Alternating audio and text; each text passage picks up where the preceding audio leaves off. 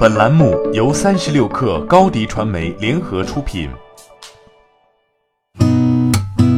八点一刻，听互联网圈的新鲜事儿。今天是二零一九年七月十五号，星期一。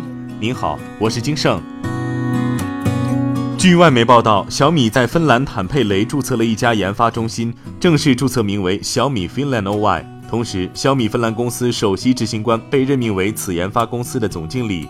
消息称，小米在芬兰的这家新公司将主攻相机技术研发。可以预见的是，其成果在未来势必将主要转化在手机摄影领域。华为同样入驻芬兰坦佩雷，设立了研发中心，同时吸纳了此前大量诺基亚影像团队的工程师。日前，央行上海分行公布了一则罚单，讯付信息科技有限公司环讯支付因违反支付业务规定，被给予警告并罚款，合计罚没五千九百三十九点四一万元。这是今年以来央行对支付行业开具的最大一笔罚单。今年上半年，央行对支付机构开出罚单五十四张，累计罚没总额约为四千五百一十八万元，其中不乏百万级以上巨额罚单。三十六氪获悉，近日被称为美国红人节的全球规模最大的内容创作者交流会 VidCon 在美国洛杉矶举行。小红书也邀请平台博主参会，七位小红书博主与国际知名内容创作者们在内容制作、粉丝运营、商业化等方面进行深度交流。小红书也在 VidCon 大会上与多家中外 MCN 机构进行沟通交流，并达成合作意向。小红书表示，接下来平台将推出一系列活动，持续鼓励博主，支持他们参与行业交流。北京也要推行垃圾分类。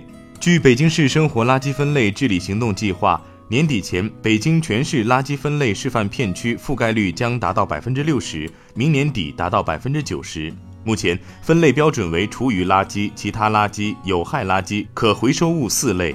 居民将垃圾分好送到投放点，厨余垃圾每公斤获得两个积分，可回收物每公斤积十六分，积分可换取日用品。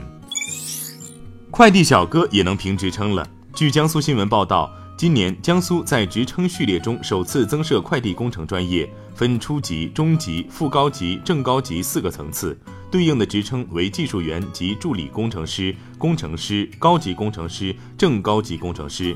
近日，苏州二十二名快递小哥获评该专业技术职称。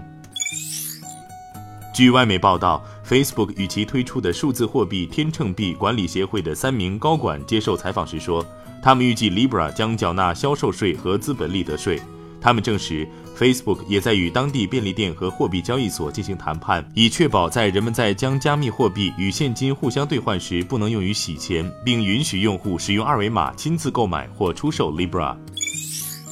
马斯克在 Twitter 上称，SpaceX 正在开发的星虫星际飞船原型将在本周二进行盘旋测试。星虫的目标是离地面超过二十米，并向侧面移动。预计 SpaceX 将直播这一活动。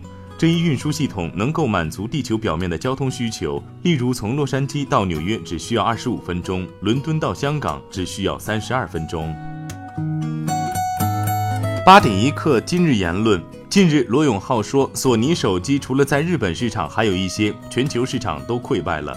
索尼手机做的远不如自己做的锤子手机，但是索尼的耳机做的确实非常厉害。虽然现在锤子科技的坚果手机迟迟没有发布新品，但是罗永浩依旧非常自信。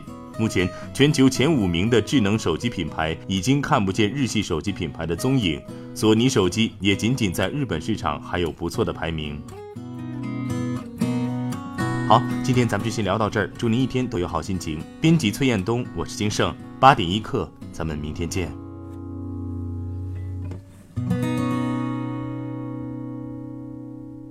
欢迎加入三十六氪官方社群，添加微信 baby 三十六氪 b a b y 三六 k r，获取独家商业资讯，听大咖讲风口，聊创业，和上万课友一起交流学习。